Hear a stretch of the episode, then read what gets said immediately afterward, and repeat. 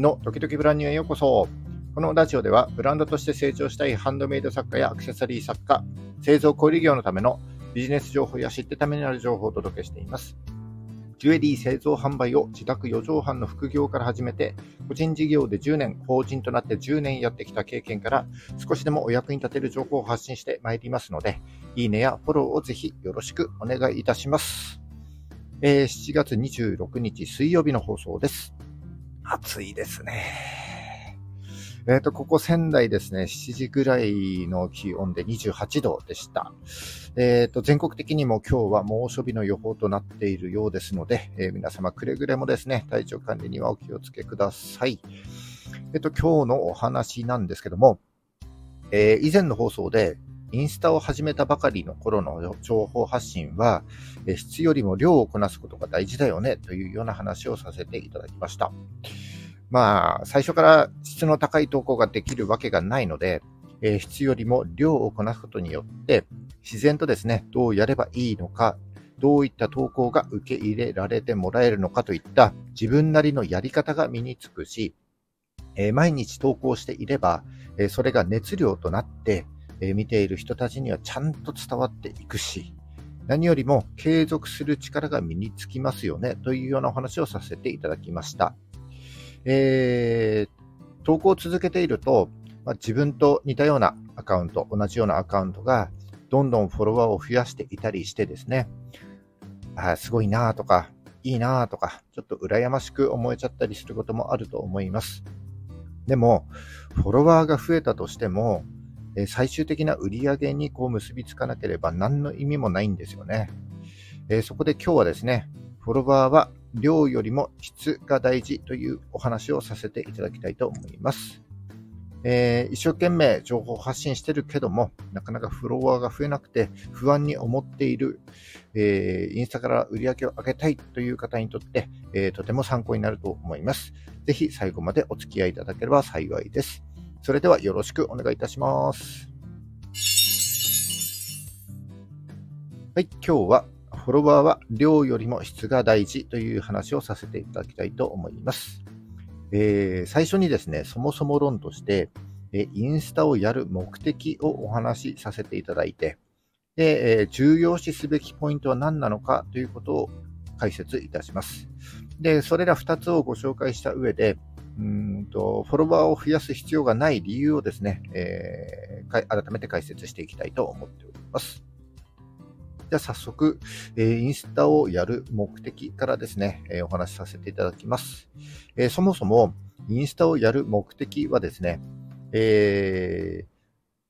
あの、インフルエンサーになって自分にファンをつけたいという場合は話はちょっと別なんですけども、えブランドとして成長していきたいのであれば、インスタをやる目的というのは、集客、え新規顧客の獲得、そして、えそこからファンを育てて売り上げを上げていくことです。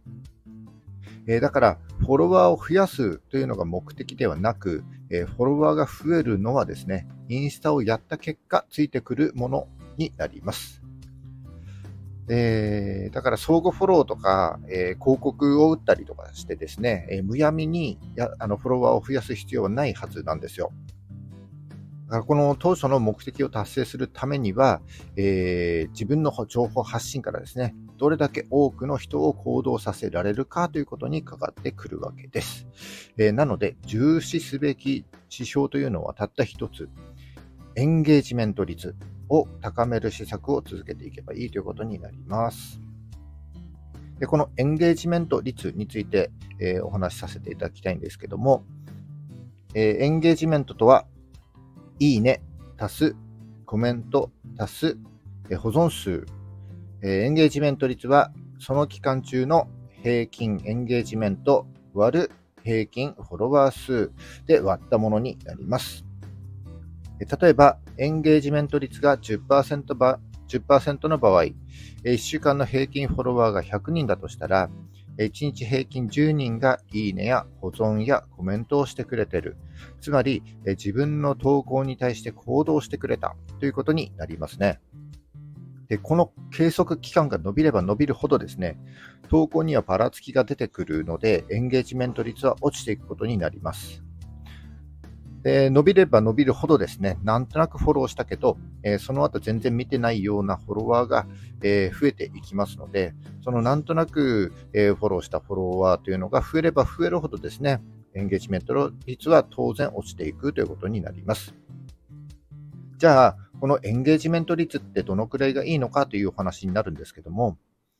一般的な目安としては、え、エンゲージメント率は5%から7%くらいが目安というふうに言われています。ちなみに僕のアカウントでは7%くらいになるんですが、えー、僕のフォロワーさんの中で、えー、ビーズ系の作家さんがいらっしゃるんですけども、その方は14%を出していました。フォロワーが100人の場合、僕の投稿に対しては、1日平均7人の人が行動してくれたということに対して、そのビーズの作家さんは倍の14人が行動してくれたということになりますね。で、問題なのは、このエンゲージメント率が1%以下になってくると、正直抜本的な見直しが必要になってくると思います。えー、ものすごくフォロワーがいらっしゃる場合、例えば10万人とかだと、たとえ1%だとしても、エンゲージメント率が1%だとしてもですね、えー、1000人が行動してくれてるという計算になりますけども、えー、フォロワー100人の場合は、1人しか行動してくれていないということになります。これがですね、1%以下の場合には、1人のフォロワーも反応してくれないということになりますから、えー、自分が発信したい情報と、そのフォロワーが抱いている興味関心との間にですね、大きな乖離が発生しているということになります。はい。で、ここからが今日ちょっとお伝えしたい内容になるんですけども、え先ほどお伝えしたように、えー、仮にですね、フォロワー1000人でエンゲージメント率が10%の場合だと、え100人が行動してくれているということになります。そして、フォロワーが1万人いるけど、エンゲージメント率が0.1%だとしたら、10人しか行動してくれていないということですよね。えー、フォロワーが増えれば増えるほどですね、人の興味関心っていうのはこうばらけていくし、えー、1万人に共感される投稿を考えるよりもですね、100人に共感される投稿を考える方がより現実的ですし、何よりやってて楽しいと思います。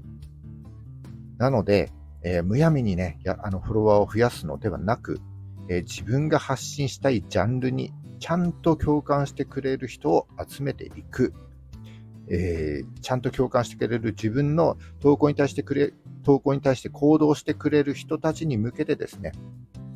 えー、情報発信していけば、おのずと最終的な目標である売り上げに結びついていくということになります。